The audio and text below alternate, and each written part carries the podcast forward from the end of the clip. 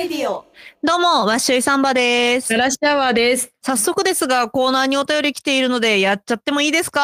お次元が違う。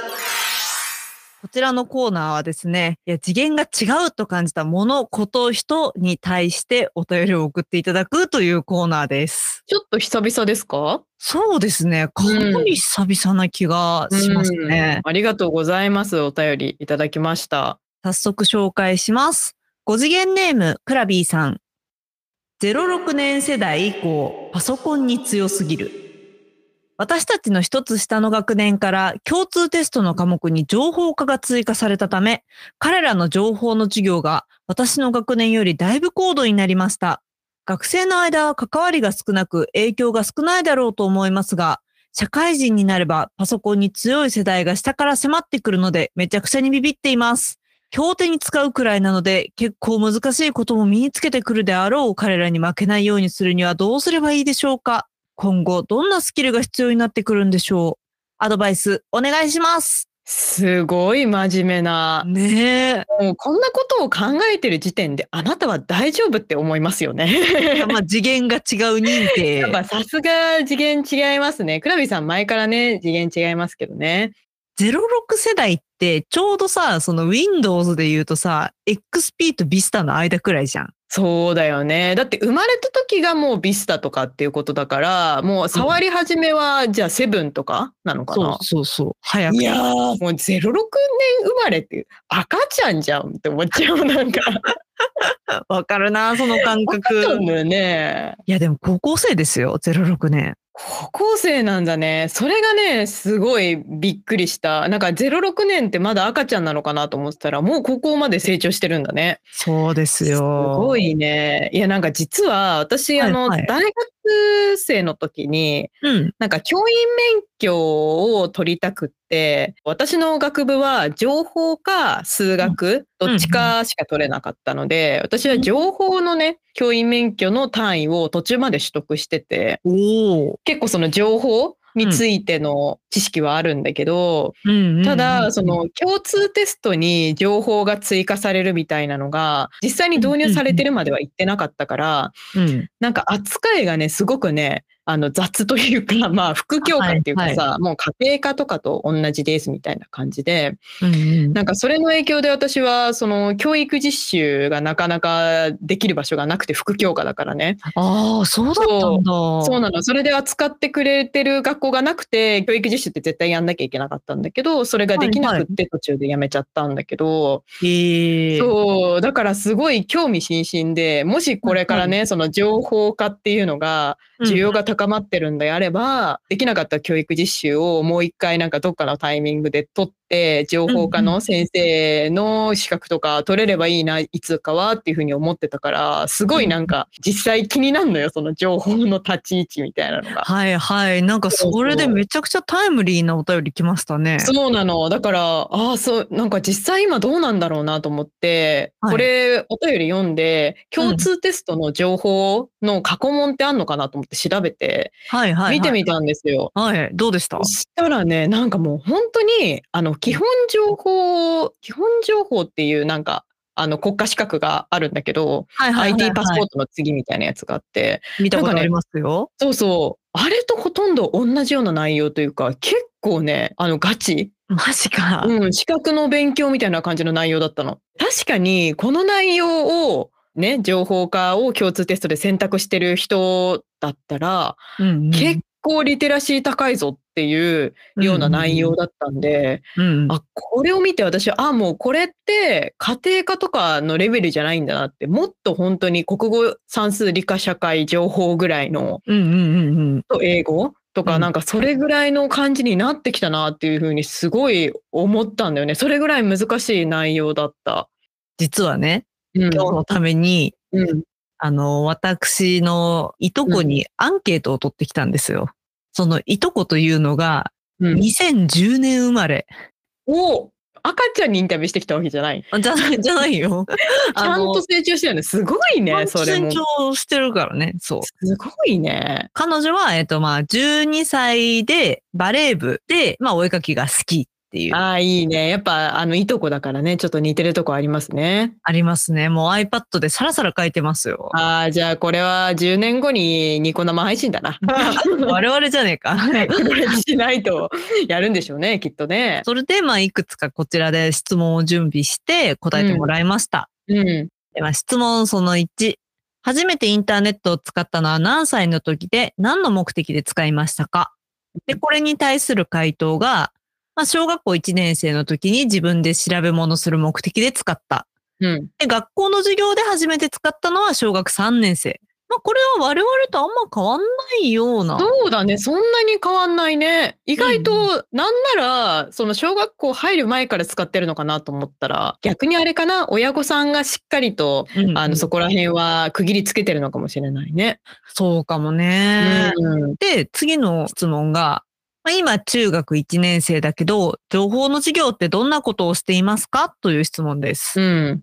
インターネットの怖さについて、まあ、例えば、乗っ取り、ウイルス、はいはいはい LINE などのいじめ、知らない人とのコミュニケーション、などなど。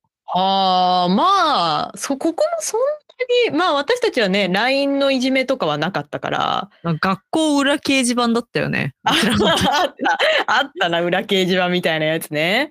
そうそうそう。とかぐらいよね。で、まあ知らない人のコミュニケーションもね、確かにインターネットの人と会うな、みたいな話とかあったし、そうねあんま変。わんないね、そういう意味だとね。まあ、中学1年生だから、イントロダクション的な授業なのかなっていう確かに説はあるね。そうだよね。だって共通テストって高校生の話だもんね。そうそうそうそう。だからまあまだあれか。で、その次の質問が、まあ自分の作ったものとか作品を何かの媒体、まあ TikTok とか Twitter とかにアップしたことはありますか、もしあったらどうだったか感想を教えてほしいですっていう質問なんですけど、うん。まあ彼女は TikTok、Twitter でアップした経験があります。まあ他の人からのいいねやコメントが嬉しかったです。ああ、まあこれは、まあプラットフォームがね、我々は OAB だったわけだけど、まあね、ピクシブだったり。うん、それがまあ TikTok と Twitter に変わってるって感じね。まあ、ここの原体験もあまり変わらないっていう。そうだね。で、それで本日の確信ですよ。情報と家庭科の授業、どちらの方が大事と感じますか？将来どっちが役に立つと思いますか？これはでも絶対私は本当に情報だと思う。まあ家庭科もまあ重要だけど、もう内容からして本当すごいガチだったから。したら一言、家庭科。マジで 家庭科 家庭科もあれかな？じゃあすごいアップグレードしてるのかもしれないね。すぐ使える家庭科っていう内容になってるのかもしれない。あの、土井善晴みたいなこと、あの、何でも味噌汁にするっていう、そうそうそうそう。一汁一菜で OK なやつ。か、まあ、もしくはその情報のイントロダクションはもう小学校でやってるから、今のところ重要性は感じないだけかもしれないね。あ、それはあるかもね。もう知ってるよみたいな内容をずっと言われてるみたいなことかもしれないね。結局さ、情報の内容ってパソコンの話なんですよ、ほとんど。はい、はい、パはい。ソコンのプログラムがどう、アルゴリズムがどう動いてるかとか、なんか通信の、まあ、基本とかパケットとかね、なんかそれは私たちもやったけど、うんうんうんうんなんかという感じだから、なんかこうデジタルネイティブの人たちとか Z 世代とか、まあその下のアルファ世代とかっていうらしいんですけど、なんかそういう人たちってパソコンが得意というよりはスマホが得意みたいなイメージあるじゃないですか。ありますね。だから、その、クラビーさんが、その、情報を選択した人はすごくリテラシーが高くて、パソコンも使ってビビると思いますみたいなことを言ってたんですけど、多分ね、全体で見たら、うんやっぱスマホが短すぎてパソコン触らんみたいな人が多分増えてくると思う、これから。うんうんうんうん。だし、あの、今の大学生とかもスマホでなんかレポート書いたりとかしてるような人がいるらしくて、へだからえ。逆にパソコンを触らないから社会人になってそのオフィス関連のソフトウェアが使えなくて焦るみたいな人がいたりとかっていう人もいるぐらいらしいんでなんか過度に焦んなくていいんじゃないかなっていうふうには思っててとは言いつつも、そのスマホのアプリとかって、とにかく最新のものがバンバンバンバン出てくる中で、私たちはさ、もう年下には勝てないじゃん、その速さというかさ。まあ正直そうですね。そう何が流行ってるとかさ、これが今いけてるみたいなのっていうのはさ、もうとにかく IT 系って年下が常に有利っていうような、まあ、世界観の中だから、うん。なんかこれからそのどうやってそういう年下の子と差別化とか私たちだけの価値みたいなの見出すかっていうと結局なんか最新とか流行とかっていう尺度で物事を考えないでうんうん。なんか年上ならではの なんか人生経験を含めた何かこう創作活動みたいなことをして、まあそこで差をつけるというか、うんうん。うん、なんかもうすごい精神論になっちゃうけど、まあ人生経験をうまいこと活用できたら全然大丈夫なんじゃないかなっていうふうに思うんですけど。いやでもね、私もめちゃくちゃ精神論なんだよな、それで言うと。うんうんうんうん自分の好きなもののアンテナを立てつつ広げるのと、まあ既存の要素のね、掛け合わせで面白さを見つけるパワーを身につけておく。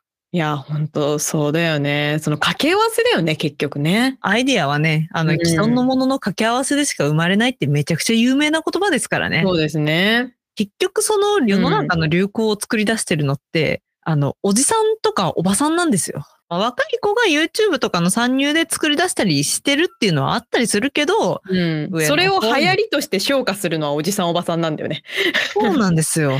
まあその自分の好きなものをね、他のものと掛け合わせて表現したいってなった時に、うん。作業スキルが必要になってくるから、じまあうん。自分が一番やりやすいアウトプットを磨いておくのが一番じゃないかなと思います。なんかそれがデジタルじゃなくても、例えばその私の表現が一番できるものは編み物だってなっても、別にそれはね、それでいいわけだから。ね、で、その時に技術的に困った時は、年上の人に聞くのが一番ってすごい思間違いない。う。うん、結局そっちはもう経験がすごいあるし、知識もすごく豊富だから、やっぱ困った時は絶対年上の人に助けてって素直に言うと、すごい教えてくれる人がほとんどだと思うんで、そこだよね。その感じだよね。そう、最新とか流行で無理に張り合わず人生経験。うん。で、それらを表現したいときに、自分は何でアウトプットするかっていうのが、うんゴディメン的な結論なのかな？